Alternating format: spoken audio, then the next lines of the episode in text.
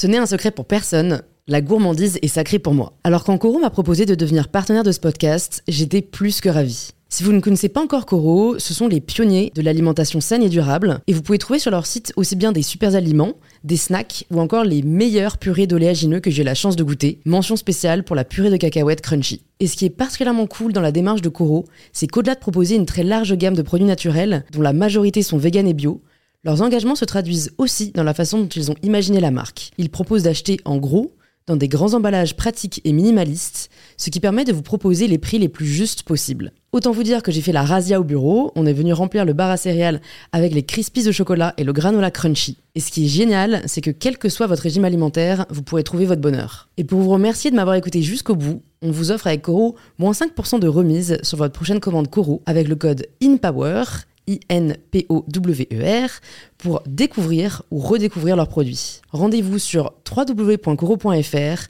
et surtout, régalez-vous.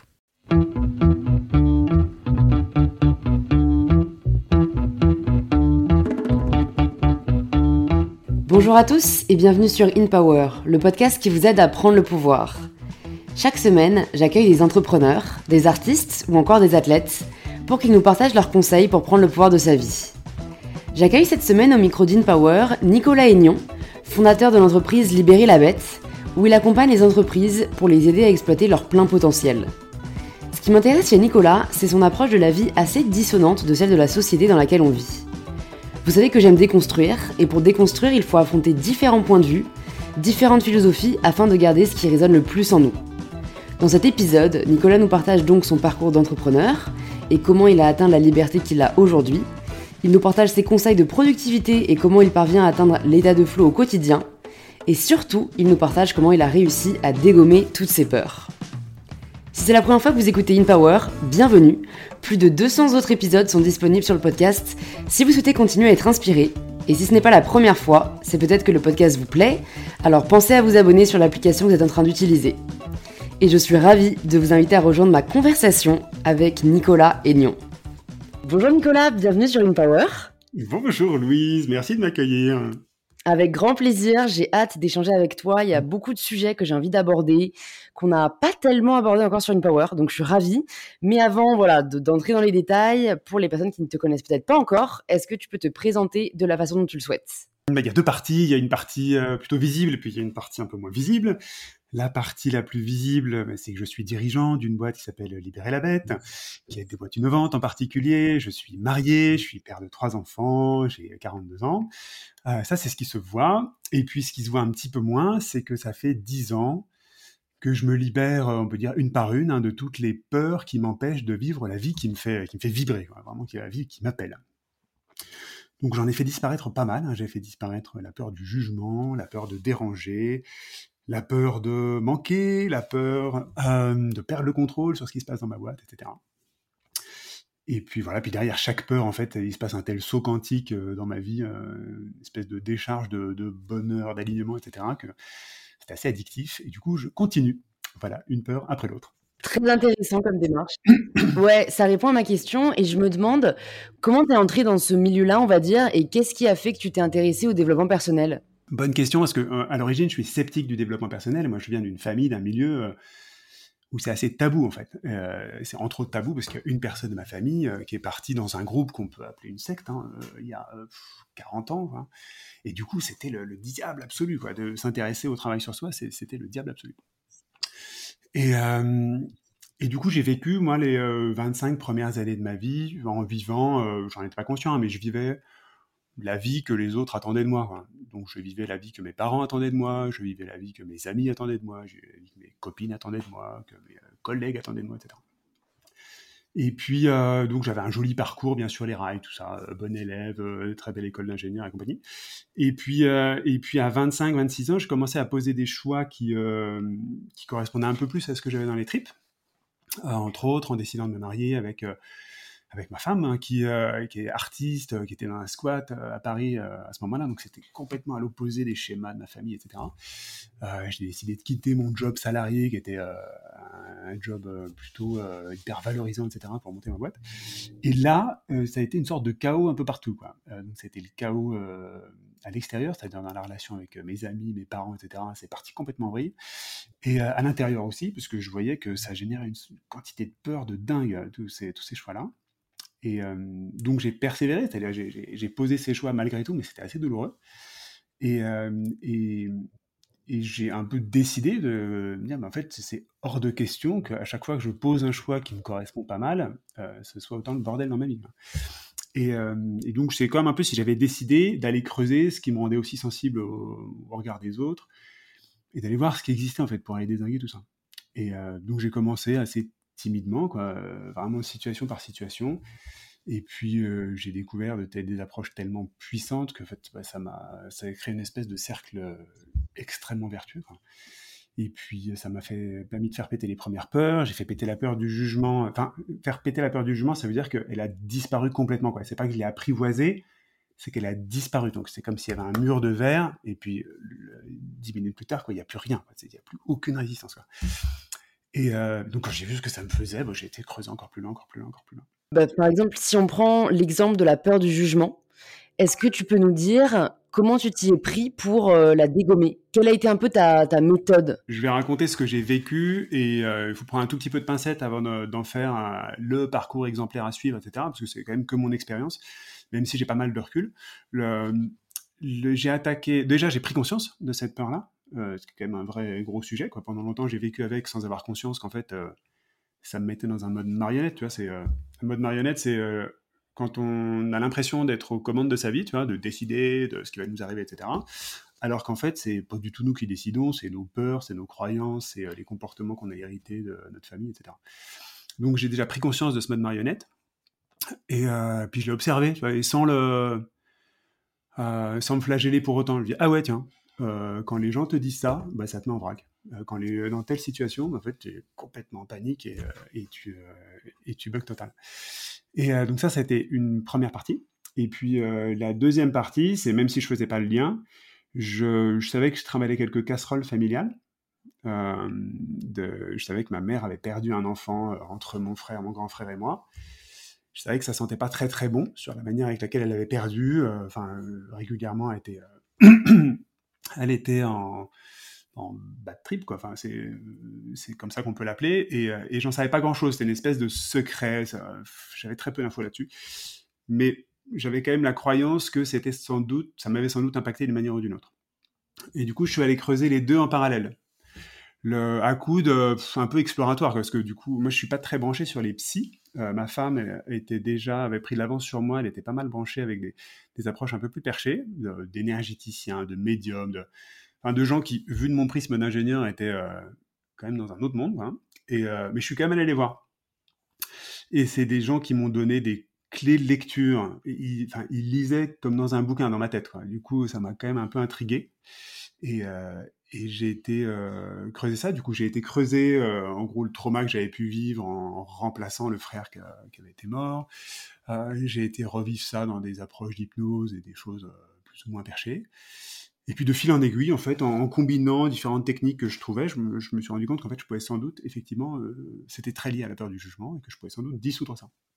Et du coup, petit à petit, j'ai hacké tel ou tel événement, telle ou telle formation dans laquelle j'ai participé et j'ai juste constaté que j'ai réussi. Alors, on peut rentrer un peu dans, le détail si tu le souhaites, hein, de exactement comment j'ai fait ça.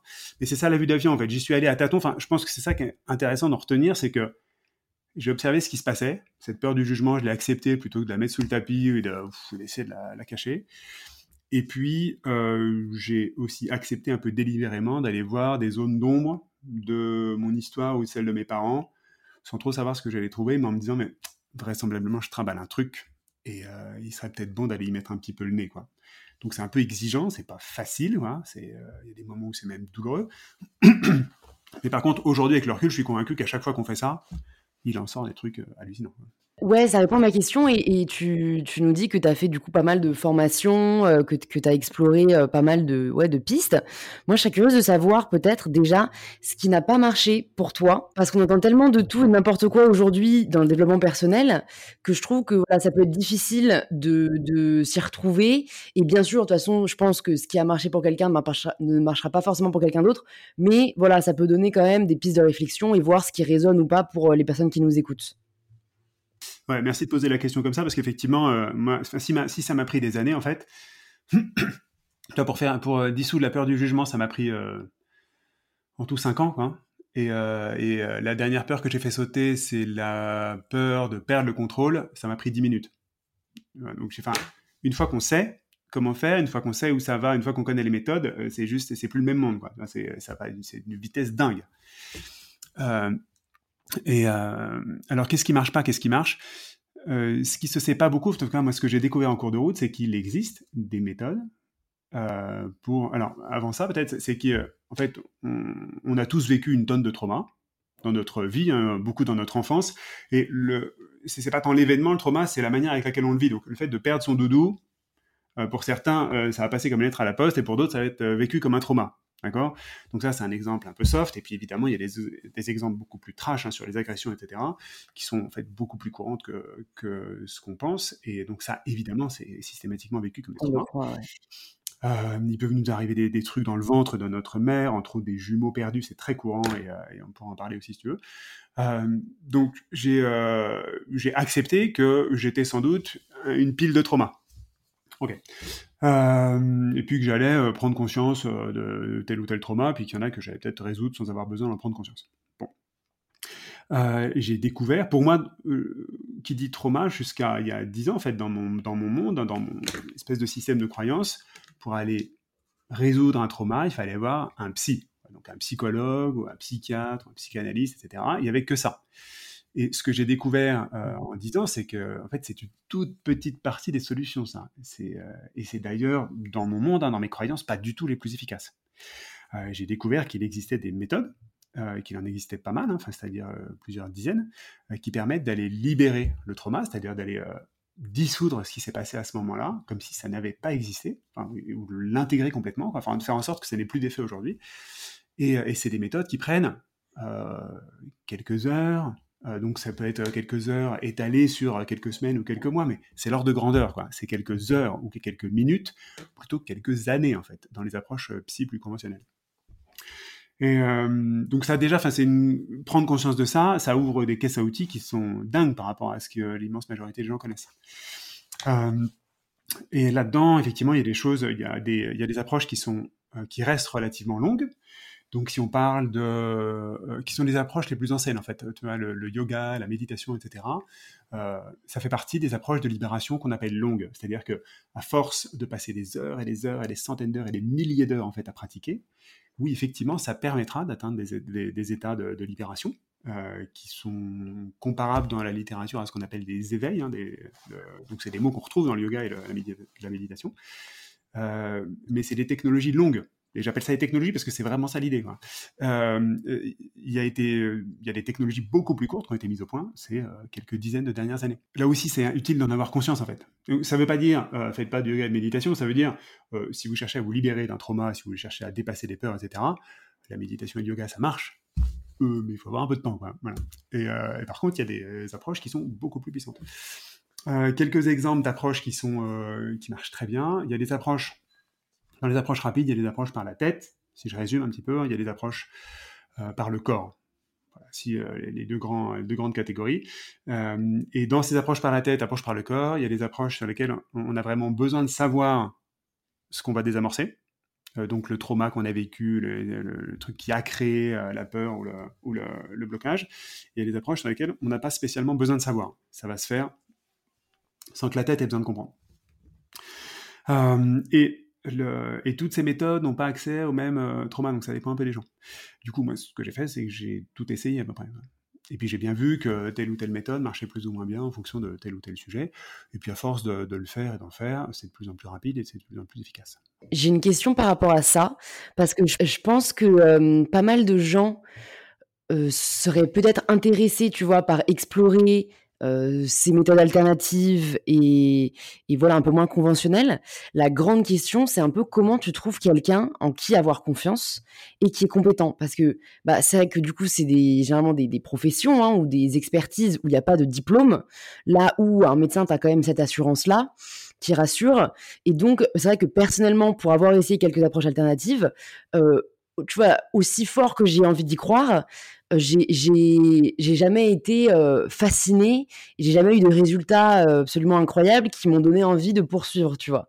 Et je me dis bon bah c'est peut-être juste que j'ai pas trouvé la bonne personne, mais voilà il n'y a pas tellement de, enfin à part par bouche à oreille, tu vois. Je sais pas si tu as des conseils pour trouver un bon un bon spécialiste. Alors avant les conseils pour trouver le bon spécialiste, j'ai besoin de désamorcer une posture dans laquelle donc il y a pas mal de gens, je, témoigne de plus en plus. Hein. J'ai fait tout ce travail-là avec ma femme beaucoup, et on a fait ça un peu en catimini dans notre coin pendant des années.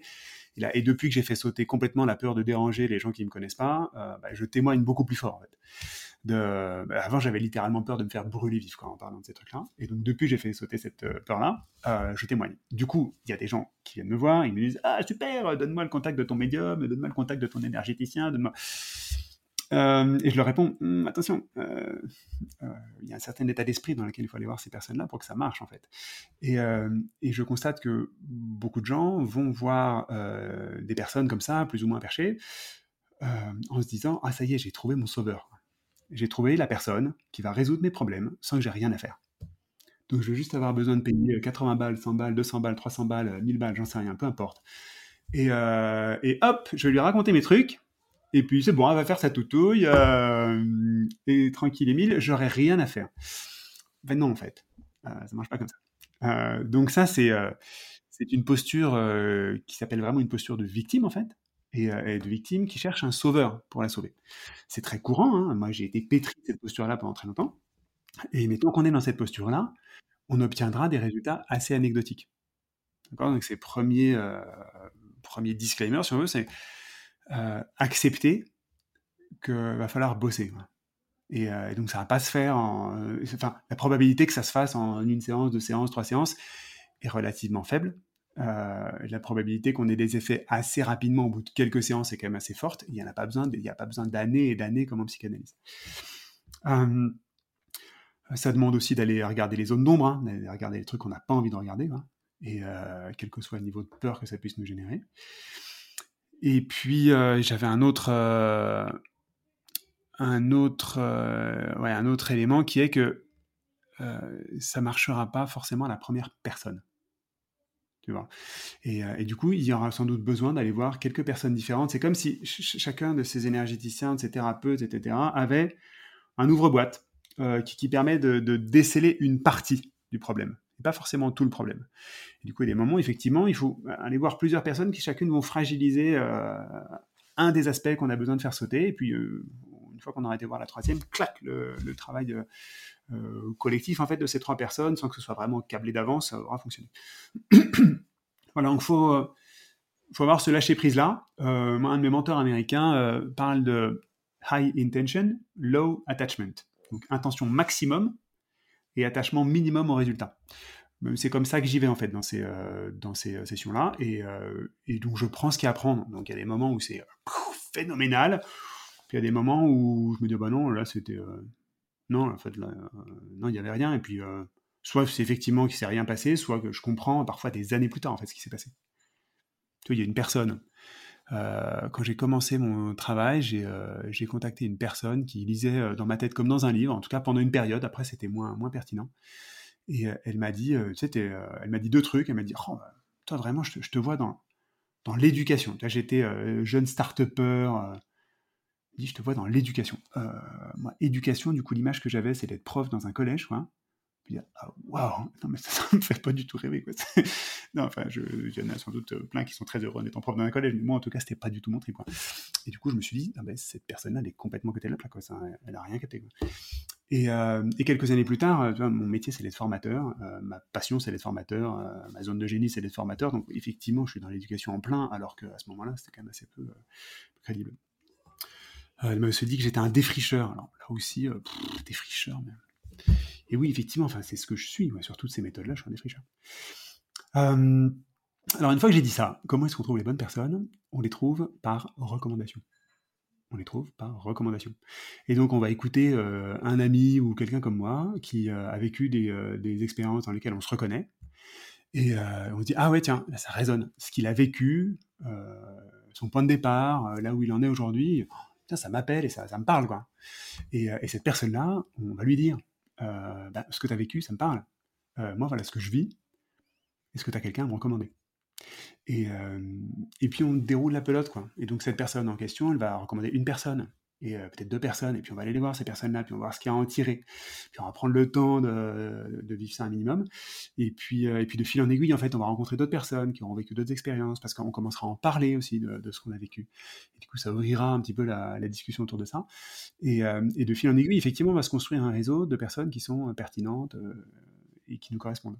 Est-ce que tu penses que ça marche pour, euh, pour, pour tout, j'ai envie de dire? Parce que, je, tu vois, là, ce qu'on dit, j'imagine qu'il y a des personnes qui doivent se dire, oui, ok, c'est sympathique, ça peut marcher peut-être quand, euh, je sais pas, tu es quelqu'un d'anxieux ou quand euh, tu, es un peu, tu es un peu timide.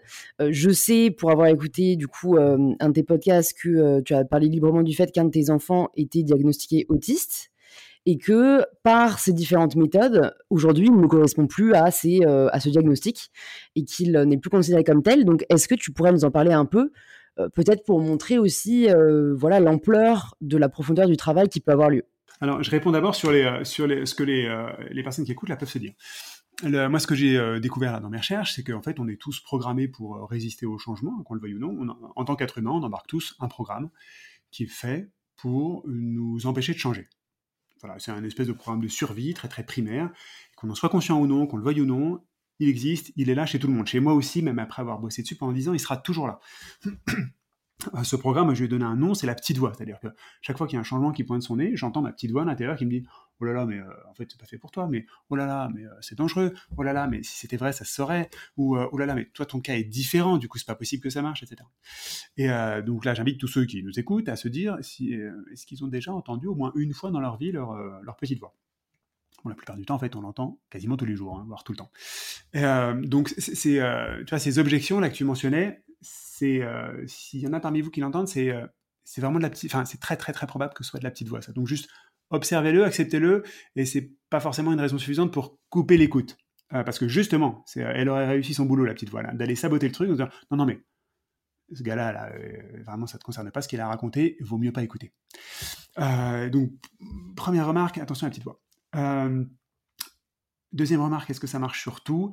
Euh, oui, de mon point de vue, ça marche sur euh, tout, y compris des, problèmes physiques, y compris des maladies, etc. c'est euh, ce qui paraît parfois assez étonnant. Hein. Et pour peu qu'on accepte de lâcher prise un minimum. Hein. Donc je reviens un tout petit peu sur cette histoire de contrôle. Moi, je suis un ancien contrôlant pathologique, c'est-à-dire que je voulais tout contrôler dans ma vie, tout planifier, tout décider, fixer des objectifs, etc. Je suis pas un sportif de haut niveau, tu vois, j'ai pas ce mindset-là de guerrier, etc. Mais par contre, euh, vu ce que j'ai vécu dans mon enfance, etc., le fait d'avoir euh, porté sur mes épaules mon frère mort et compagnie, euh, j'ai besoin de contrôler énormément de choses dans ma vie pour pas partir complètement en sucette. C'était pas conscient, mais j'en ai pris conscience après. Et on est très nombreux en fait. la plupart, tu vois, enfin, la plupart des gens en fait sont, très très contrôlants. Et, et, du coup, ça va nous amener ça à contrôler aussi ces libérations. Et donc, je connais des personnes qui sont passées à travers des process qui sont incroyablement puissants et qui ont besoin de passer plusieurs fois parce qu'il fallait que le contrôle lâche, quand il fallait qu'elles acceptent d'ouvrir la porte. Est-ce que tu penses que c'est quelque chose qui peut se décider? Quand tu disais il faut il faut accepter d'ouvrir la porte. Je pense que le problème voilà pour étant contrôlante moi-même, euh, je pense que c'est c'est la frustration de se dire bah ouais, j'aimerais bien lâcher prise, mais en fait, on a l'impression que c'est que qu'on n'y arrive pas quoi qu'on fasse quoi. Et, et tu vois, est-ce que est-ce que c'est juste voilà la pratique comme tu disais, faut le faire plusieurs fois et à un moment ça lâche ou est-ce qu'on peut un peu quand même influer sur euh, le résultat? Oui, on peut influer sur le résultat, c'est juste que ce sera un petit peu plus long. D'accord Tu vois, dans mon cas, la peur de perdre le contrôle, c'est une des dernières peurs que j'ai lâchées. Là, dans mon parcours. Donc, c'est pas la dernière, parce que je vais encore en lâcher d'autres. Hein. Mais elle est arrivée plutôt relativement tard, tu vois, dans le process. Ça m'a pas empêché d'en lâcher d'autres en cours de route. Par contre, j'étais quand même de plus en plus conscient qu'il y avait cette, euh, ce besoin de contrôler et ou cette peur de perdre le contrôle qui me ralentissait dans le process. Et du coup, ça m'amenait à chaque fois à, être de plus en plus précis sur ce que j'essayais de faire péter. Tu vois, j'ai pas fait péter la peur du regard des autres dans l'absolu. J'ai fait péter la peur du regard de mes clients dans un premier temps, parce que c'est par ça que ça me semblait plus juste de commencer. Euh, puis j'ai fait péter la peur du regard de mes prospects dans le milieu pro. Puis ensuite, j'ai réussi à faire péter la peur du regard des gens qui me connaissent pas. Mais ça, a été vraiment étape par étape. Avant ça, j'avais fait en même temps que la peur de, mes clients, j'ai fait péter la peur du, regard de mes parents. C'était un peu un bénéfice collatéral. Et, euh, et, tu vois, donc j'ai essayé d'aller euh, trouver des, vraiment des, des angles d'attaque les plus précis possibles pour ne pas faire de révolution dans ma vie, euh, parce qu'en fait, je sentais bien que ça marcherait pas. Quoi. mon besoin de contrôler, il n'aurait pas laissé passer. Ouais, ouais, je vois ce que tu veux dire. Donc, c'est y aller, en fait, au plus... Enfin, c'est un peu une pierre, un pas après l'autre, quoi. C'est tu as, tu as pris ce que tu semblais prêt à faire, et ensuite, le reste en a découlé de par voilà, la confiance que tu avais gagnée en, en dégommant au fur et à mesure, quoi. Ouais, c'est ça. Il faut, comprendre que c'est vraiment un cercle très vertueux, c'est-à-dire que à chaque fois que tu vas libérer euh, un de ces soins, de ces traumas, et du coup libérer la peur qui va derrière, etc., c'est comme si tu récupérais un morceau de toi, tu récupères du coup un espèce de réservoir d'énergie qui était bloqué depuis des années, et ça te donne une puissance de feu pour l'étape d'après qui est juste dingue. C'est comme si tu passais au niveau d'après dans un jeu vidéo, quoi. T'as des super pouvoirs en plus, et euh, t'es plus la même personne. Euh, et, du coup, forcément, peut-être que quand, on regarde, quand je regarde le parcours que j'ai fait en 10 ans, jamais j'aurais imaginé arriver à ce niveau de, sérénité, de liberté, d'abondance, etc., dans lequel je suis aujourd'hui. Mais quand je regarde étape par étape, en fait, ça se tient et chaque étape était une marche assez accessible, quoi. C'était assez raisonnable. C'est juste que quand je vois l'escalier entier aujourd'hui, ça paraît, enfin, moi, ça me, ça, me paraît dingue. Et, euh, et, puis, je suis euh, ravi de, de, ce que j'ai vécu. Dans, le cas de mon fils, donc un exemple effectivement qui peut paraître euh, un peu euh, hors norme ou perché. Euh, donc, notre deuxième, il a eu dès trois ans des syndromes assez marqués hein, qui rentrent dans la sphère autistique. Donc ça veut dire quoi? Ça veut dire que dès qu'il a su parler, en fait, il nous a dit très vite qu'il était malheureux. Et donc c'est un enfant de trois ans qui te dit je suis malheureux, je suis malheureux, je suis malheureux, il te dit ça du matin au soir, quoi, en se tapant la tête par terre. Euh, c'est un enfant euh, euh, qui nous faisait des tempêtes émotionnelles, c'est-à-dire des crises de...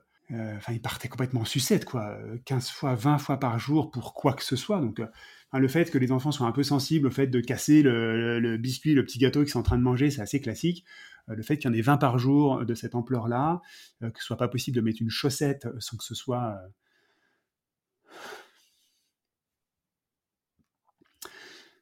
Euh, ça me touche encore de parler tellement c'était dur. Quoi. Euh, donc mettre une chaussette, c'était un drame absolu, quoi. Euh, tellement c'était insupportable pour lui. Quoi. Et, donc à force, on a décidé un moment de partir en vacances, de partir en voyage. Et, on est parti en Thaïlande pendant deux mois en se disant, bon, bah, voilà, on part tous les cinq. De toute façon, c'est déjà assez compliqué, là, notre vie à la maison. ça pourra pas être plus compliqué. Grosse erreur. grosse erreur parce que euh, donc on savait pas vraiment ce qui vivait, ce qui se passait à l'intérieur, mais euh, en partant deux mois comme ça en voyage, on lui a coupé tous ses repères, etc. On n'avait pas encore vraiment euh, fait, le, lien avec les syndromes autistiques et, en fait couper tous les liens quand il y a ces syndromes-là, c'est juste, enfin couper tous les repères quand il y a ce, ces syndromes-là, c'est c'est un, une torture en fait pour l'enfant. Et du coup ça a été deux mois, mais c'était festival tout le temps. Et et donc, c'était euh, des, réactions complètement disproportionnées en permanence, tout le temps, tout le temps, tout le temps. Donc là, on, s'est quand même dit, ah, là, je crois qu'il y a un sujet, euh, il va falloir qu'on aille chercher de l'aide. Euh, donc notre premier réflexe a été de chercher de l'aide médicale dans le milieu conventionnel, donc des pédopsychiatres, etc., donc des gens spécialisés dans l'autisme. Ça a été assez lunaire ce qu'on a eu, donc ils ont fait passer, donc là il avait 4-5 ans à ce moment-là, ils ont fait passer des tests de QI alors que ça n'a pas vraiment de sens à 4-5 ans. Euh, dans des protocoles. Euh, lui, il n'avait jamais été à la crèche, il n'était pas euh, scolarisé, etc. Donc, c'était des protocoles qui lui passaient complètement au-dessus. Et donc, conclusion, bah oui, effectivement, il a des traits autistiques et bon, mais puis, on ne sait pas trop quoi en faire, il faut attendre quelques années pour savoir ce que ça donne. Bon. Et, puis à terme, si ça, si ça continue, il faudra, sans doute le mettre sous médicament, cet enfant, et, voilà. et donc nous, ça ne nous convenait pas, du coup on allait chercher dans la sphère un peu plus perchée allé voir des énergéticiens, des thérapeutes euh, qui nous ont dit Ah, une en particulier qui nous a dit Ah, ce genre de, situation-là, ça sent quand même euh, le, jumeau perdu, ça sent la grossesse gémellaire. Et donc ça, nous, ça nous parlait pas du tout. à aucun moment dans les échographies, etc., il y avait eu de jumeaux. Il n'y a pas de jumeaux dans ma famille, enfin, ni dans celle de ma femme, bref. Et puis on s'est quand même souvenu qu'il y avait une histoire de, de, peur de fausse couche à quelques mois de ma femme. On se souvient exactement dans quelles conditions, etc. Ma femme était partie en, en week-end et enfin c'était, ça avait été extrêmement flippant. Hein. Euh, et, puis il y avait une écho euh, qui était prévue juste euh, de trois jours plus tard. Du coup, en fait, l'échographie, tout montrait que ça allait bien. Du coup, l'échographe devait dire non, non, mais en fait, il s'est rien passé, quoi, ça peut arriver, etc. Donc, on avait complètement refermé le truc. Et là, rétrospectivement, c'était évident en fait qu'il y avait une fausse couche et que et que ma femme avait perdu cet enfant du coup. Et donc, on en a parlé à notre fils. Euh, et, il nous a dit, donc on lui a expliqué, voilà, il y a une petite cacahuète qui était dans le ventre en même temps que toi et qui est partie. Il nous a dit, du haut de ses 5 ans, qu'il voulait que, que son frère, sa sœur, soit là avec lui maintenant. Quand il nous dit, ben, je veux qu'il soit avec moi maintenant. Pour un enfant qui parle très peu, c'était euh, bouleversant. Euh, juste après, il était capable de descendre l'escalier, ce qu'il était incapable de faire, quoi il buguait comme Rain Man.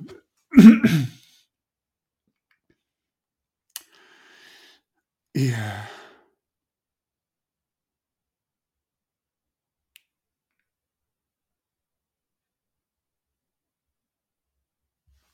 ce qui vient, j'ai beau l'avoir raconté, plusieurs fois cet épisode.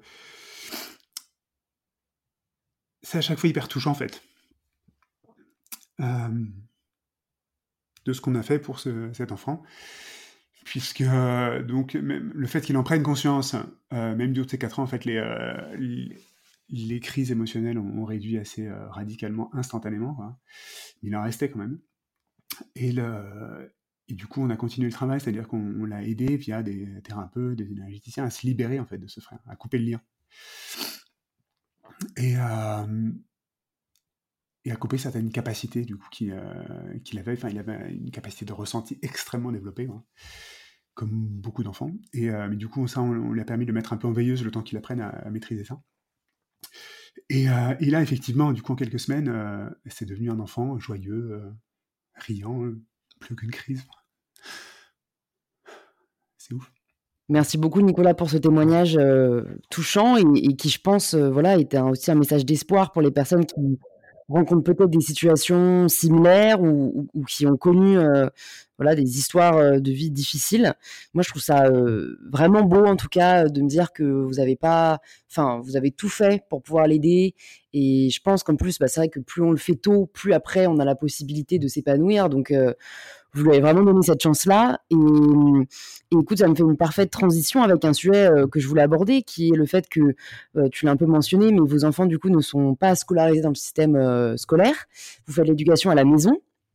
Et ça, voilà, je, serais vraiment curieuse de savoir qu'est-ce qui vous a poussé à le faire et, comment en fait réussir à mettre en place cette organisation-là alors que vous travaillez tous les deux avec ta femme qu'ils n'ont pas forcément le même âge et que vous n'êtes pas prof. Donc voilà, beaucoup de questions aussi en une, mais...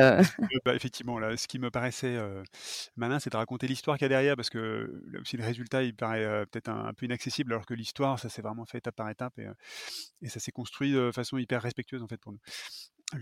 L'histoire, c'est quoi? C'est que notre, notre aîné, on l'a mis, donc il a 12 ans aujourd'hui, hein, on l'a mis à, à l'école, là, on, enfin, on l'a mis à la crèche, et puis on l'a mis, on l'a mis en maternelle. Et on a constaté que ça l'éteignait pas mal. C'est-à-dire que le, soir, il revenait avec, il revenait en soufflant, en parlant du travail qu'il avait dû faire. J'ai encore dû faire mon travail. Un enfant de 4 ans, 5 ans, quoi. C'est, moi, dans mon monde, c'est pas possible que, que, mon fils revienne avec ce genre d'état d'esprit-là de l'école maternelle. Et puis, on a constaté une, ce que j'appelle de, la violence ordinaire, c'est-à-dire que bah, c'était considéré comme assez normal en fait le fait qu'il bah, y ait des que les enfants se tapent dans la cour de création, qu'il y ait des insultes, qui même si c'était pas le, c'était pas la, c'était pas le 93 quoi, mais la baston du siècle. Mais ouais, mais, mais c'était considéré comme normal. Et puis bon, ok, ils étaient 30, 40, 50 dans la cour. L'institutrice était là, oh, bon, vous savez, c'est des garçons. Bon, bah non, en fait, enfin, moi, dans, dans, mon monde, dans mes valeurs, etc., bah non, en fait, c'est pas comme ça que j'ai envie que mon enfant grandisse. Et du coup, ça nous a un petit peu bousculé, ça. On avait des amis qui avaient déscolarisé leurs enfants, qu'on prenait pour des fous furieux quand ils avaient quatre enfants. On dit ah ouais alors ça c'est bien un truc qu'on fera jamais c'est ça? et puis et puis du coup ce deuxième est arrivé avec ses troubles autistiques et à, de toute façon à trois ans on voyait bien que c'était pas complètement impensable de le scolariser quoi. Il était pas du tout adapté à l'école c'était pas possible et du coup on s'est posé la question hein. l'école n'était pas encore obligatoire à trois ans à ce moment-là. Elle était obligatoire qu'à six ans. Et enfin l'instruction parce que l'école n'est pas obligatoire, hein. ça fait partie des croyances. L'école n'est pas obligatoire, hein. c'est obligatoire d'instruire les enfants, mais c'est pas obligatoire que ce soit mmh l'école. contrairement à ce que la plupart des gens pensent. et, du coup, bah, on a creusé en fait cette piste de, déscolarisation. parce qu'on voyait bien que ça, ça cocherait les cases pour nos, deux aînés. On n'avait pas encore notre troisième à ce moment-là. Et, et, puis on s'est renseigné un peu plus et on a compris qu'en fait c'était pas un, enfant est capable d'apprendre par, par passion, euh, extrêmement vite et qu'on n'est pas obligé de faire l'école pour qu'un enfant apprenne. Euh, quand on, pour peu qu'on respecte ce qui l'anime, ce qui le fait vibrer, etc., en fait, il apprend hyper vite, hyper bien et quasiment tout seul. Et euh, donc, vous en avez vu un documentaire là-dessus qui nous avait beaucoup parlé, qui s'appelle Être et devenir. Et ça s'appelle la déscolarisation informelle, c'est-à-dire qu'on laisse les enfants se nourrir de tout ce qui les, tout ce qui les appelle. Et donc là, dans ces conditions-là, on s'est dit, ah ouais, ah, ça, ça peut être cool de tenter l'expérience c'est pas très engageant, on va faire ça un an, puis on verra bien. Et voilà, donc on a annoncé ça joyeusement à mes parents, qui m'ont pris pour un fou. c'était lunaire. J'avais pas encore dégommé toutes les peurs à ce moment-là, mais c'était vraiment lunaire cet épisode. Et puis on l'a fait quand même. Hein. Et, du coup, bah, on a déscolarisé notre aîné, puis le, le, second, il est pas allé à l'école du tout à ce moment-là. Et puis on a observé qu'on a laissé faire, on, avait nourri leur passion, donc ils sont passionnés de plein de trucs, de, de, fossiles, de géologie, d'aller creuser dans les cailloux, etc. Du coup on a nourri ça comme on a pu. on a embauché une personne pour nous aider, pas sur l'instruction, mais enfin en gros une, nounou, quoi, mais on a essayé de trouver des, nounous qui avaient un état d'esprit un peu... Un peu gouvernante, quoi. Ouais, plutôt nounou, quoi, parce que, enfin, elle était là quelques heures par jour, quatre jours par semaine. Aller nourrir, enfin, on a essayé de trouver quelqu'un qui était qui était assez dynamique. Donc un peu plus, un peu plus mordante qu'une que nounou de base. Et, et, et, puis c'était cool, puis on a continué comme ça en fait, de, fil en aiguille. petit à petit, on a injecté un peu d'enseignement formel, c'est-à-dire qu'on leur a fait un peu des, cours, quoi, mais c'est 30 minutes par jour, les grosses journées, c'est ça l'ordre de grandeur. Hein. Et on a constaté qu'effectivement, un enfant, en tout cas nos enfants, c'est le recul qu'on a, pour peu qu'on respecte leur passion, leur élan, et leur rythme, euh, bah, ils sont capables de faire des sauts quantiques d'apprentissage de dingue euh, en, en, rien de temps. C'est-à-dire c'est des ordres de grandeur. En temps passé d'apprentissage, on est sur des ordres de grandeur de 10 ou de 100 par rapport à l'école. Ça n'a rien à voir. Et puis voilà, donc c'est pas facile tous les jours. Il y a une année où on les a remis tous les trois à l'école parce que ça ne nous respectait plus. école assez standard. Hein. Ça a eu des, bons côtés aussi, parce que ça leur a permis de voir ce que c'était. Et du coup, après, ça leur a permis de choisir, en fait, s'ils voulaient aller à l'école ou s'ils préféraient rester apprendre à la maison, avec les droits et les devoirs que ça impliquait. Et, et, on, les a mis à mi-temps dans une structure Montessori pendant un an. Cette structure a dû fermer à cause des contraintes Covid, donc on les a repris à la maison complètement à ce moment-là. Et, voilà, et de fil en aiguille, donc chaque année, on se repose la question est-ce qu'on continue ou pas? On leur repose la question est-ce qu'on continue ou pas? Et c'est quoi votre choix? Et puis, en étant conscient de ce que ça implique. Et puis, on se nourrit d'énormément de ressources à droite à gauche sur Internet. Enfin, il y a une tonne en fait de, ressources d'enseignement qui sont hyper bien foutues, qui sont géniales et qui sont quasiment complètement inconnues des, des instituteurs et des profs. Hein et, qui permettent en fait qu'on fasse très peu de cours. Non, non, mais en fait, je me dis c'est assez dingue parce que. en fait, c'est vrai qu'on le fait par conformisme, par aussi le côté pratique que ça représente. mais c'est vrai que ça, quand on sait qu'aujourd'hui il y a beaucoup de harcèlement scolaire, quand on sait que voilà les profs se sentent débordés, moi je me pose toujours la question est-ce que c'est encore un, un, environnement vraiment sain pour un enfant et pour son développement aussi intellectuel?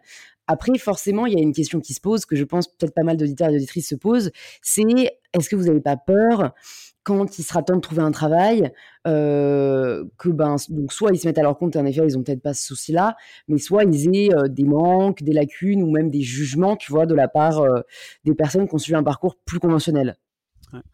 Euh, excellente question. Hein. Donc, il faut, je, je redis hein, que tout ce qu'on fait, ma femme et moi, on le fait à partir de notre système de croyance, hein, ce que, j'appelle notre aquarium, qu'on a tous euh, son propre aquarium et que je suis tout à fait à l'aise avec le fait que d'autres personnes n'aient pas du tout les mêmes croyances que nous et pas du tout les mêmes euh, intentions pour leurs enfants, les mêmes ambitions pour leurs enfants, etc.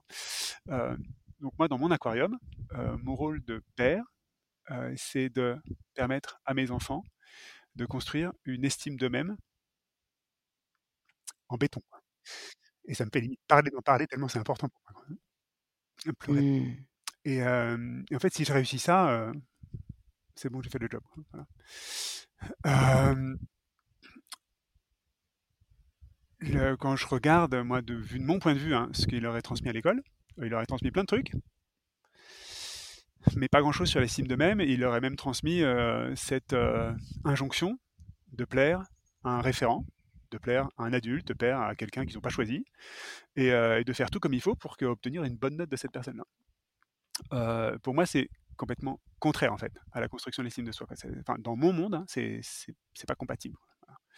Euh, et moi, je vois que j'ai mis euh, 10 ans à me défaire de, de cette injonction de, de faire plaisir à un référent, et le référent ayant été mes parents, puis mes profs, puis mes mentors, etc. Et, euh, et je leur souhaite pas en fait d'avoir à, bosser sur eux pendant 10 ans pour se défaire de cette injonction-là.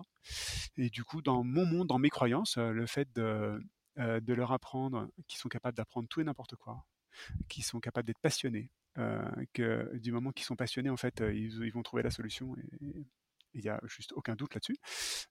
C'est mon job. voilà. Et alors, c'est pas facile à faire. Euh, j'ai pas, on réussit pas sur tout. euh, j'ai des doutes tout le temps en tant qu'adulte. hein. Notre aîné, à euh, 8 ans et demi, savait pas lire. Donc pour un enfant, dans le monde normal, entre guillemets, qui sait pas lire à 8 ans et demi, ça, on s'est fait pourrir, quoi. On s'est fait pourrir par nos amis, on s'est fait pourrir par les parents, on s'est fait pourrir par tout le monde, en fait, parce que tu passes pour un parent indigne, quoi. Et, mais quand même, il sera peut-être temps de lui apprendre sérieusement les choses, etc. Et, euh, et à 8 ans et demi, il y a eu le déclic. Et, ça veut dire qu'en quelques semaines, en fait, il s'est mis à lire des centaines de pages. En quelques mois, il lisait plus de 1000 pages par mois. Et donc, il est passé en quelques mois, en fait, du, euh, du 1% de sa génération qui sait le moins bien lire au 1% de sa génération qui lit le plus, en quelques mois. Et bah donc on a appris que ce saut, enfin, on avait la foi que ce saut quantique, ce genre de saut quantique était possible, et on a juste constaté que c'est vrai, enfin, ça existe. et c'est comme ça que ça se passe en fait, quand on laisse un enfant apprendre relativement naturellement. Et du coup, le, de ce qu'on constate, hein, parce qu'ils ont que là, l'aîné à 12 ans, il est en équivalent cinquième, bon, on continue, parce qu'en fait, ça marche, quoi. Donc, c'est pas parfait, mais, mais ça marche quand même pas mal. Et, et de ce qu'on constate de- de- d'enfants plus âgés, donc qui sont pas nos enfants, mais qui ont fait ce parcours-là, en fait, ils s'intègrent la plupart du temps très très vite. euh, S'ils ont besoin ou s'ils choisissent de revenir dans un parcours scolaire normal, pour la plupart, ils s'intègrent extrêmement vite, euh, parce qu'en fait, ils sont devenus des merdards, quoi, euh, mais ultra des merdards. Ouais. Euh, et donc, je vois, ça pose pas spécialement de problème. Et, euh, et puis même pour les, les ambitions entre guillemets que j'ai pour lui, euh, c'est peut-être un peu trash que je vais dire, hein, et ça va peut-être heurter certains qui nous écoutent là, mais euh, pour moi, l'école, enfin de toute façon, ça a été conçu comme ça. hein, l'école est une machine à créer des salariés. Euh, historiquement, c'est ça. hein, c'est, comme ça que l'école a été construite telle qu'elle est aujourd'hui. quoi. Et euh, donc, je suis tout à fait à l'aise pour que plein de gens soient tout à fait heureux dans une vie de salarié. Euh, mais dans mon aquarium à moi de croyance, je ne souhaite pas à mes enfants d'être salariés, à aucun moment de leur vie. et parce que le chemin que j'ai fait me montre que euh, il y a des raccourcis vers le bonheur et que le salarié, le salariat, pour moi, pas, fait, fait pas partie des raccourcis. Quoi. Et, euh, Mmh. et donc tout ce que je leur souhaite, en fait, c'est de pas être formaté comme des salariés. Donc effectivement, là-dessus, je pense qu'on n'est pas mauvais là. hein. Quels sont les raccourcis vers le bonheur pour toi? Désinguer les peurs. Enfin, c'est peut-être un peu cash de dire comme ça, peut-être un peu réducteur, mais le... j'ai été très influencé par un- quelqu'un qui s'appelle André Charbonnier, qui a conçu une méthode pour euh, désinguer les peurs, qui s'appelle la méthode Charbonnier, euh, et euh, qui s'appelait la méthode Feston pendant un temps, c'est un morceau de sa méthode.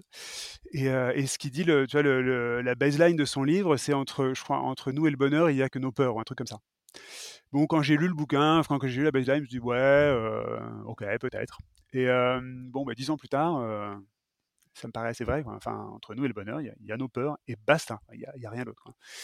Donc, les raccourcis que j'ai expérimentés sur le bonheur, c'est le fait d'aller mettre les peurs dans le viseur, les unes après les autres, et de les désinguer par tous les moyens possibles. Enfin, désinguer, c'est un mot très guerrier qui est en fait pas respectueux parce que c'est pas ça qui se passe, c'est de les intégrer, les apprivoiser, mais en fait de, les dissoudre, c'est ça pour moi le mot le plus juste, par tous les moyens possibles.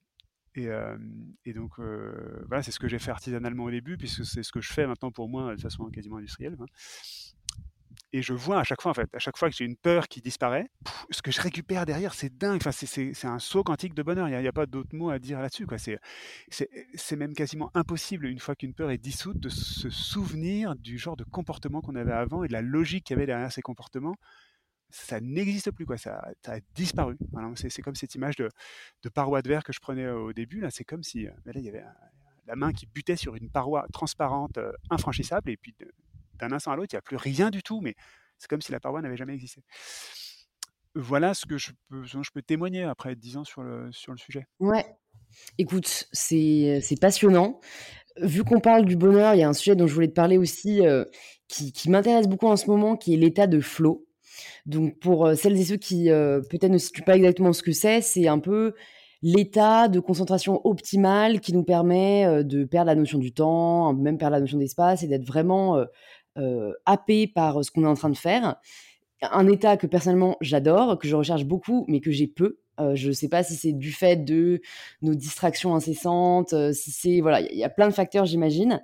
Et donc, comme je sais que tu travailles là-dessus et que tu m'avais dit être quasiment dans un état de flow permanent, est-ce que tu pourrais peut-être nous partager comment tu étais avant? Est-ce que tu avais déjà une prédisposition, entre guillemets, au flow? Et si c'est pas le cas, bah, qu'est-ce que tu as mis en place pour euh, déjà euh, rendre ces moments plus fréquents, voire même euh, permanents? Gros, gros et joli sujet. donc, pour la faire très courte, non, je n'ai pas de prédisposition au flow, enfin en tout cas pas plus que n'importe qui. En fait, nous avons tous une prédisposition au flow et nous détruisons tous assez joyeusement et assez inconsciemment les, les leviers qui nous permettraient d'atteindre le flow. Donc on est tous complètement responsables du truc. Voilà, moi, comme toi, comme tout le monde. Euh, donc maintenant que ça s'est dit, on peut, le mettre un tout petit peu en, contexte. Cet état de flow, ça a été euh, d'abord étudié dans le sport euh, dans les années 60 auprès d'athlètes qui avaient des, performances hors normes. Et donc ça a été bien documenté ça. Et c'est-à-dire qu'il y, a des athlètes qui marchent sur l'eau quoi dans certains. en ce moment là, au moment où on enregistre le, podcast, c'est l'US Open et il y a Caroline Garcia qui est en train de, vivre une deuxième vie d'athlète quoi. Donc je sais pas quand, quand vous écouterez ce podcast, mais en tout cas ce sera toujours vrai ça. Elle vit une deuxième vie d'athlète quoi. Elle est en état de flow de dingue, elle gagne tout, elle réussit tout, etc. Et je ne sais pas si elle va gagner le tournoi, mais peu importe. Tout ce qu'elle fait, c'est juste dingue. C'est une nouvelle personne. Et euh, donc ça, ça a été beaucoup étudié. Il y a des leviers qui permettent d'être en état de flow dans le sport.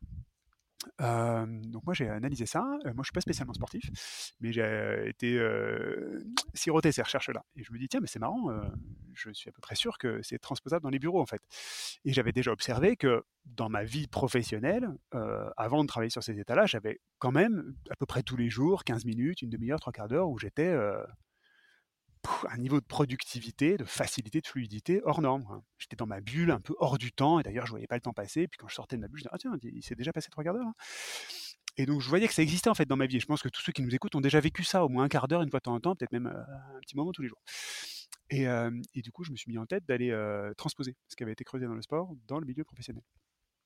J'étais déjà assez, euh, j'étais déjà formateur en méthode agile à ce moment-là. Euh, donc c'est une activité qui m'a occupé pendant plusieurs années. Aujourd'hui, mon centre de gravité c'est sur la vente, la vente respectueuse et percutante. à ce moment-là, c'était les, méthodes agiles, donc les méthodes de développement itératif dans les milieux informatiques. C'était des méthodes qui existaient depuis 40 ans, mais qui n'étaient pas du tout démocratisées à ce moment-là. J'ai fait partie des, des, premiers qui ont poussé ces méthodes-là en France euh, il y a 10-15 ans. Et, je voyais bien que les méthodes agiles cochaient pas mal de cases. les cases, c'est quoi? C'est le fait de, pouvoir avoir des grandes plages de concentration sans aucune interruption. le fait d'être parfaitement clair sur ce qu'on a à faire, que ce soit ni trop ambitieux ni trop facile. le fait d'obtenir du, feedback à très haute fréquence, soit de ses pairs, soit du feedback en, propre, de l'autofeedback, etc. Donc il y avait quelques conditions. Et donc j'ai décliné ces méthodes agiles pour qu'elles soient utilisables et pour qu'elles alimentent l'état de flow dans n'importe quel contexte. Et évidemment, le premier obstacle anti-flow, maintenant que tu as compris ça, c'est évidemment les interruptions. Mais bien, bien avant les mmh. obstacles. Hein.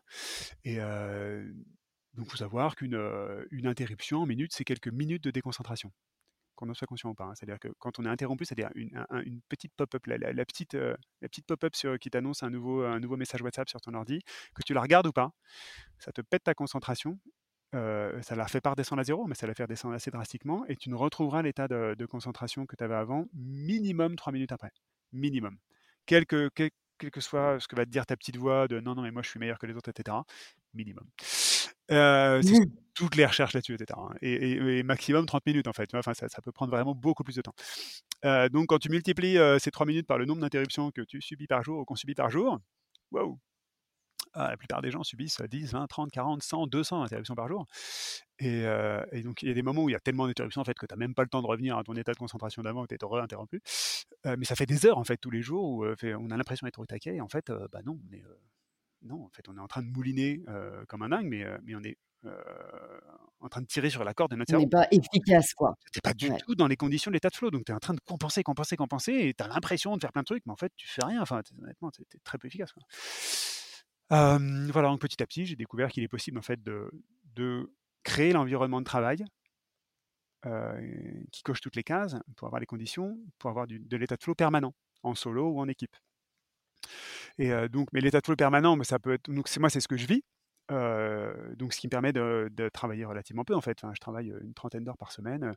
Et effectivement, quand je revois un peu de l'extérieur, je vois bien que dans, j'arrive à faire ce que ce que feraient plusieurs personnes en fait cumulées. Et, et bien, ça, c'est pas un but en soi. En fait, le, but en soi, c'est d'arriver déjà à sanctuariser une heure d'état de flow dans sa journée, puis une heure et demie, puis deux heures, puis deux heures et demie, puis trois heures, petit à petit, et, d'arriver au final à, une journée d'état de flow. Mais déjà avoir quelques heures d'état de flow dans sa journée, en fait, on fait tellement sa journée, c'est dingue déjà le saut que ça fait. Je me demande si plus on cherche quelque chose, eh bien, plus c'est pas difficile à obtenir. Enfin, j'ai l'impression que moi, depuis que j'essaye un peu de d'être dans le flow, en fait, je ne suis jamais parce que du coup, je suis toujours sur le qui-vive à me demander si là, je suis en train de partir dans le flow ou pas, tu vois. Donc, j'arrive à atteindre des états de concentration euh, sérieux. Et en effet, c'est quand je suis toute seule euh, à bosser de chez moi et que moi, je déteste être sollicitée. Mais, mais voilà, la seule fois où j'ai vraiment enfin, il y a plusieurs fois que j'ai vraiment été dans le flow, en enregistrement de podcast et en écrivant, euh, quand j'ai écrit mon livre. Mais euh, c'est vrai que j'aimerais bien le retrouver dans d'autres domaines de ma vie, mais j'ai l'impression que maintenant que je suis à sa recherche, euh, c'est de plus en plus difficile à, obtenir. Ok, intéressant. Ce, que ça m'appelle, c'est que quand tu cherches quelque chose quoi que ce soit en fait, hein, que ce soit le flow, que ce soit d'aller faire sauter une peur, que ce soit d'aller reprogrammer un comportement qui nous tire vers le bas, etc. quelle que soit l'énergie en fait que tu mets dans cette recherche-là, elle doit s'accompagner, de mon point de vue, hein, toujours dans mon aquarium, d'un deuil nécessaire. Ok, qu'est-ce que j'accepte de supprimer dans ma vie, dans mes habitudes, etc., pour faire de la place? Pour le nouveau comportement, pour cet état de flow, pour, pour, faire de la place à ma version suivante, quoi, si je suis en train de faire sauter une peur. Et, et tu vois, dans l'exemple du, du, de flow, moi j'ai accepté de faire le deuil du fait d'être au courant, dans l'instant, de tout ce qui se passait dans ma boîte. Et j'ai accepté d'attendre, par défaut, 24 heures en fait, avant d'être au courant quoi que ça coûte en fait. Parce que je savais mmh. que derrière j'en tirais, enfin en tout cas j'avais la, croyance, la foi, l'intuition que j'en tirerais largement du bénéfice. Euh, petit à petit, puis j'ai vu que mon état de flow, euh, il y a des moments où il se dégradait, euh, j'ai accepté de supprimer totalement les réseaux sociaux en tout cas les, feeds, les murs d'activité de réseaux sociaux. Donc euh, j'ai installé un petit plugin qui s'appelle euh, Feed Eradicator ou un truc comme ça, ou News Eradicator, euh, qui me permet d'avoir accès à LinkedIn et Facebook. De toute façon, j'y vais plus là maintenant, j'ai complètement coupé, mais LinkedIn, j'utilise beaucoup professionnellement. Hein. il y a des milliers de personnes qui m'ont contacté sur LinkedIn, là, ces dernières années par exemple. Et, donc je n'ai accès par défaut jamais au mur. Donc, je peux y aller 5 minutes, mais ça, ça, me demande de reparamétrer le truc pour avoir accès au mur. Et donc j'ai vu le saut quantique, enfin j'ai à nouveau augmenté mon flow euh, grâce à ce genre d'outil-là. Et par contre, bah, je fais le deuil, bah ouais, je suis plus vraiment au courant en fait de ce qui se passe dans mon réseau et je perds sans doute plein d'opportunités, je perds plein de trucs et bon, bah, c'est pas grave, je sais ce que je gagne. Ouais, parce que toi c'est ce qui te fait plaisir et ce qui te nourrit quoi. Ouais, ça me nourrissait, hein, ça me nourrissait, mais ça me coûtait tellement fort que j'ai accepté d'en faire le deuil, toi. Ça me nourrissait aussi. Hein. D'accord, ok, je vois ce que tu veux dire. Donc, mais t'as priorisé quoi. Ouais, ouais, j'ai vraiment accepté c'est une notion de perte acceptable qu'on retrouve dans une technique d'entrepreneuriat qui s'appelle l'effectuation. J'ai accepté de supprimer ça et du coup d'en faire le deuil et c'était douloureux au départ et maintenant pour rien au monde en fait je reviendrai en arrière tellement c'est bon mmh. Est-ce que tu aurais des petits conseils pour, heu, les personnes qui ont, heu, il y en a de plus en plus, alors je connais pas le nom en français, en anglais c'est ADHD, en tout cas des troubles de concentration. Ouais. Parce que je pense que enfin, alors moi j'en suis je pense pas avoir ADHD, par contre je suis très sensible au bruit et du coup, heu, en fait, heu, tu vois, si je bosse et qu'il y a une voiture qui passe, bah, je vais me concentrer sur la voiture. Ouais, ouais. Et et ça me saoule. Donc du coup, j'ai un casque anti-bruit. Mais tu vois, je je pense qu'il y a peut-être d'autres personnes dans mon cas qui ont pas une concentration, heu, optimale tout le temps. Est-ce que là-dessus, tu aurais des petits conseils à nous partager? Oui. Oui, j'en ai et puis alors il y en a qui vont peut-être ressembler à ceux que auxquels tu t'attends, puis d'autres qui vont peut-être moins ressembler aux ceux auxquels tu t'attends. Donc c'est on parle du coup d'hypersensibilité au sens large là, hein et ça concerne énormément de gens. Donc moi je suis, hypersensible, suis si on fait tous les tests et cetera, je suis carrément dedans, ma femme est dedans, mes enfants sont dedans, heu et ça concerne beaucoup de gens, en fait et ça concerne aussi beaucoup de gens qui se posent des questions. Donc si vous vous posez des questions, c'est quand même un indice que vous êtes peut-être concerné aussi hem Est-ce que tu pourrais peut-être faire la différence entre hypersensible et haut potentiel? Parce que je sais que, voilà, il y a des gens qui se posent la question et c'est pas forcément la même, heu, définition. Oui, c'est pas tout à fait la même définition. Honnêtement, que vous soyez concentré par l'un ou par l'autre, heu, les outils, les approches et heu et ce à quoi il faut être, heu, vigilant, c'est à peu près la même chose. Mais du coup, il y a des histoires qui vont être plus émotionnelles, d'autres histoires qui vont être plus intellectuelles, d'autres histoires qui vont être un peu plus les mix. C'est quand même très, très protéiforme cette hypersensibilité et le le côté haut potentiel. C'est-à-dire que ça prend plein de formes et moi, ce que je regarde, c'est les signes cliniques, en fait. Des gens qui se posent pas mal de questions, des gens qui, font des transitions de vie ou un appel énorme à faire des transitions de vie, c'est-à-dire à pas forcément suivre les rails sur lesquels ils ont été mis, quand ils avaient pas vraiment le choix.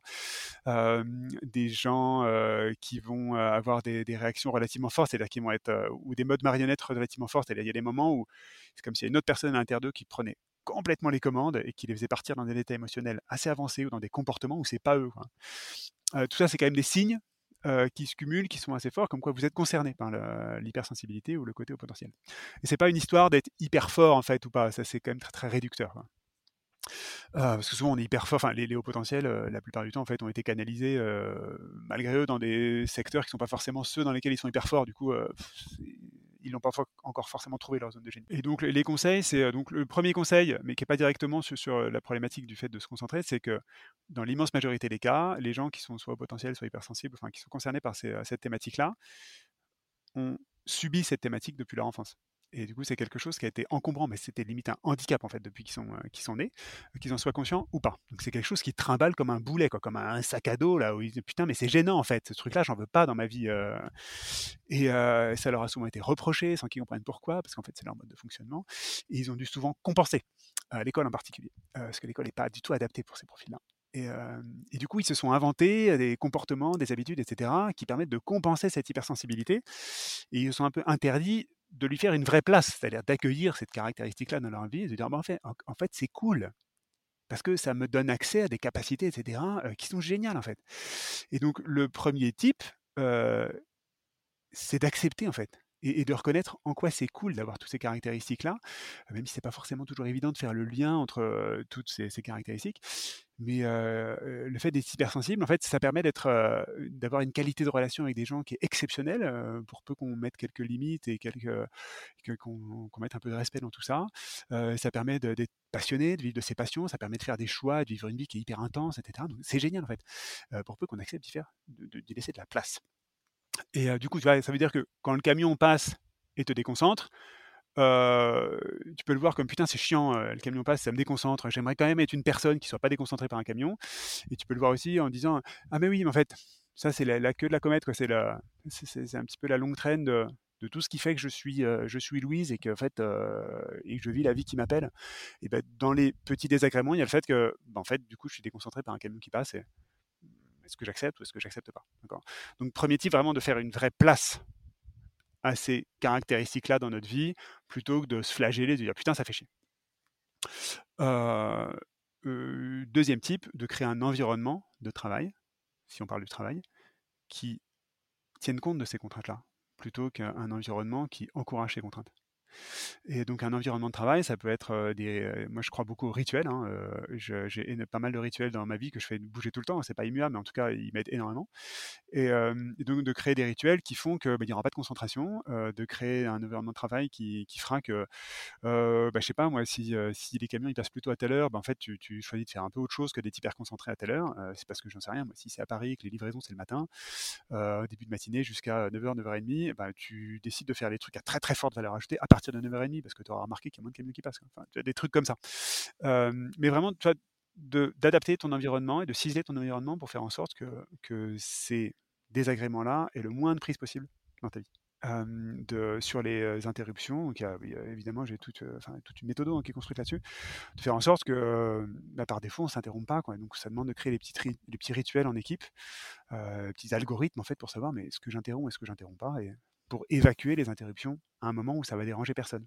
Comme si on allait les concentrer tout au même moment. Ça, c'est une pratique des méthodes agiles, à travers un stand-up, c'est-à-dire un petit point du matin, dans lequel on va faire une chasse d'eau de toutes les interruptions potentielles de la journée.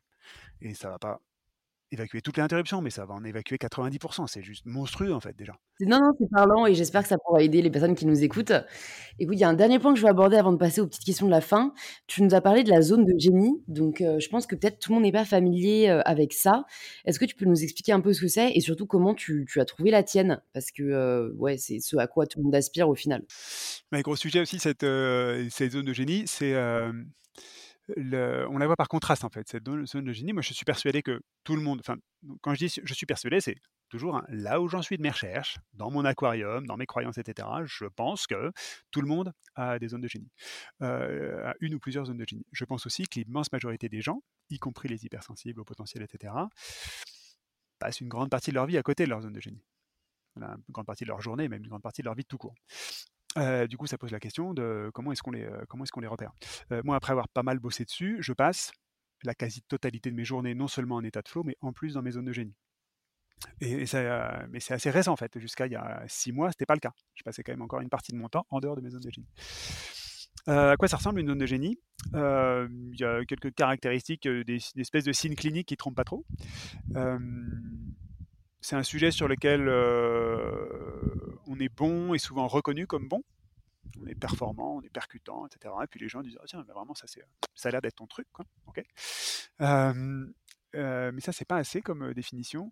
C'est, quelque chose qui nous apporte de l'énergie. C'est-à-dire que quand on fait cette tâche-là, à la fin, on a plus d'énergie qu'au début. Ça c'est un signe clinique qui trompe pas du tout. et donc ça différencie la zone de génie de la zone d'excellence. Zone d'excellence, on est tout aussi bon, tout aussi reconnu comme étant bon, par contre, quand on le fait, ça nous coûte un peu d'énergie. Euh, une fois qu'on a terminé, on ressort avec un peu moins d'énergie qu'au début. Et, euh, puis ensuite, on a les zones de compétences et, les zones d'incompétence. La zone de compétence, je sais faire. Honnêtement, je suis pas forcément hyper bon là-dedans. Peut-être reconnu comme étant bon, mais honnêtement, ça, ça me nourrit pas du tout. Et bon, faut, je, rêve de le déléguer, ce truc-là. Et zone d'incompétence où c'est les trous noirs d'énergie. Quoi. Le, monde diminue d'énergie quand tu travailles sur ces trucs-là. Quoi, c'est, toxique. Euh, tu perds des années de vie quand tu fais ça. Euh, et donc la première étape, c'est d'accepter que ces zones existent et d'accepter que en fait, euh, bah, il y a des trucs que tu fais dans ta journée, euh, enfin, n'importe quoi que tu fasses, ça se répartit dans une de ces zones.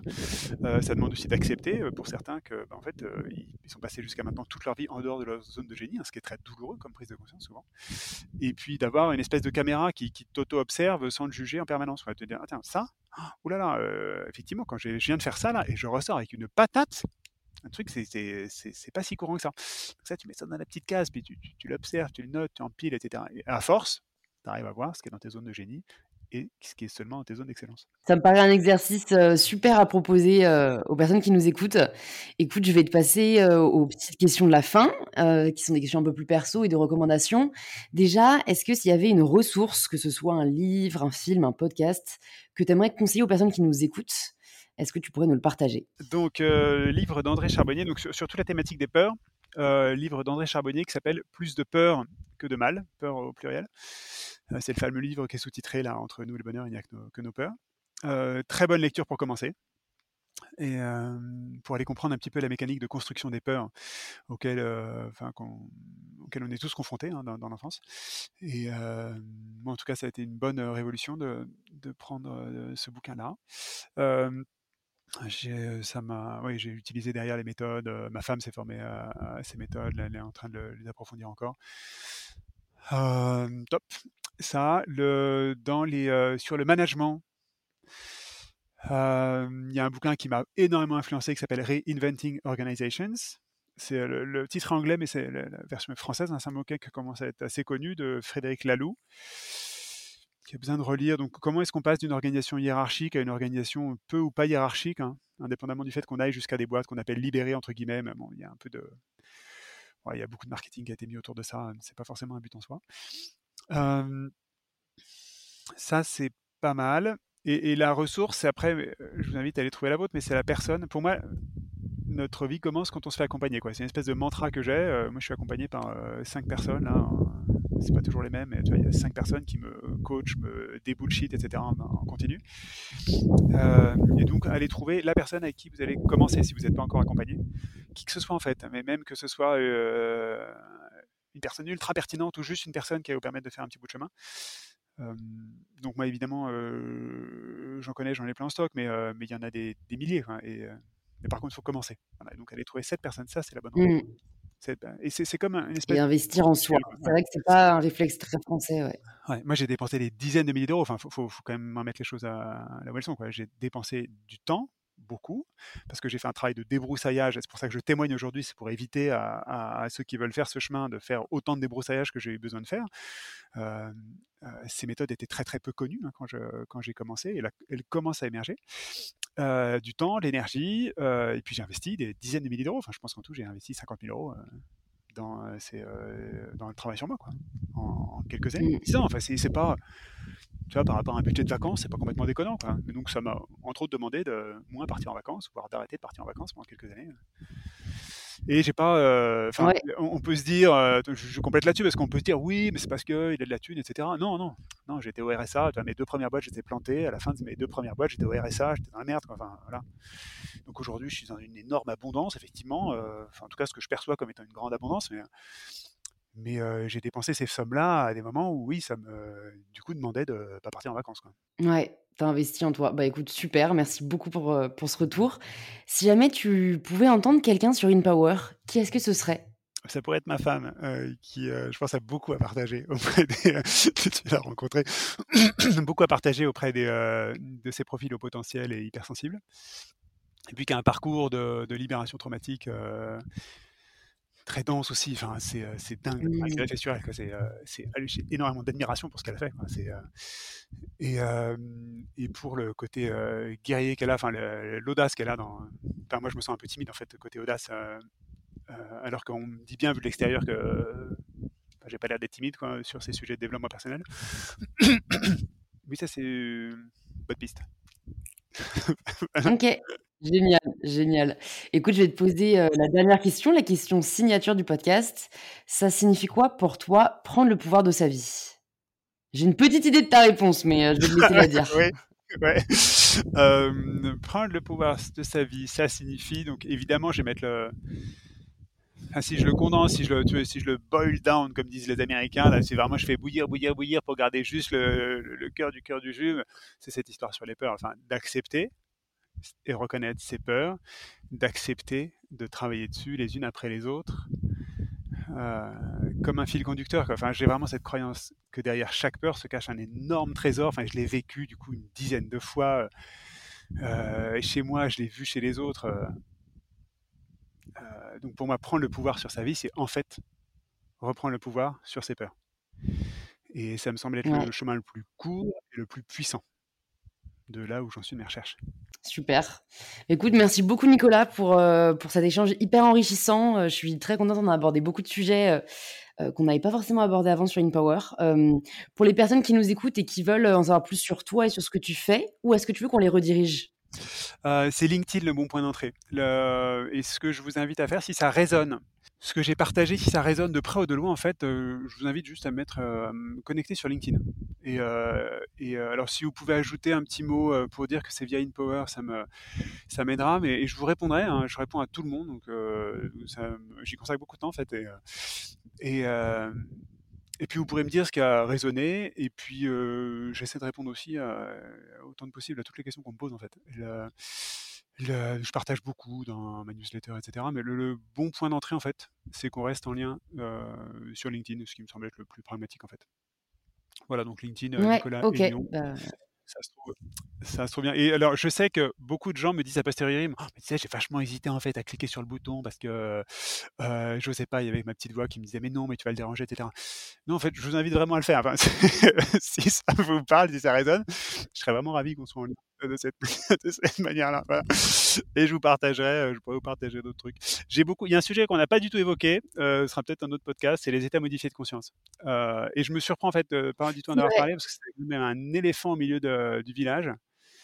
dans mes recherches sur les traumas, sur les peurs, etc., j'ai creusé ce qu'on appelle en Europe les états modifiés de conscience, ce qu'on appelle dans des sociétés plus anciennes ou en Asie les trans. Et, et aujourd'hui, quand je libère une peur en 10 minutes, c'est parce qu'en fait, j'ai accédé à ces états-là.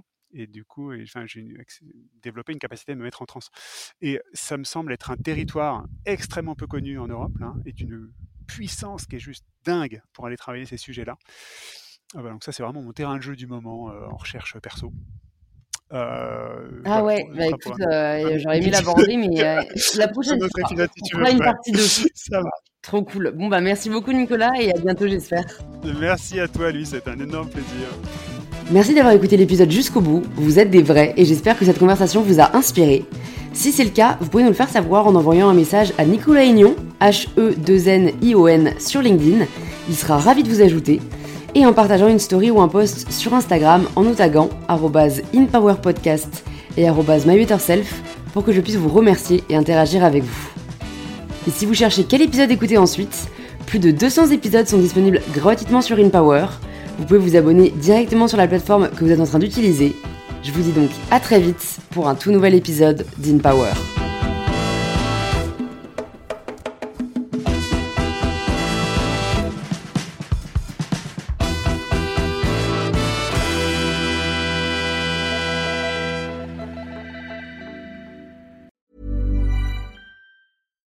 Deserves the best, and there's no better place to shop for Mother's Day than Whole Foods Market. They're your destination for unbeatable savings, from premium gifts to show-stopping flowers and irresistible desserts. Start by saving 33% with Prime on all body care and candles. Then get a 15-stem bunch of tulips for just $9.99 each with Prime. Round out Mom's menu with festive rosé, irresistible berry chantilly cake, and more special treats. Come celebrate Mother's Day at Whole Foods Market.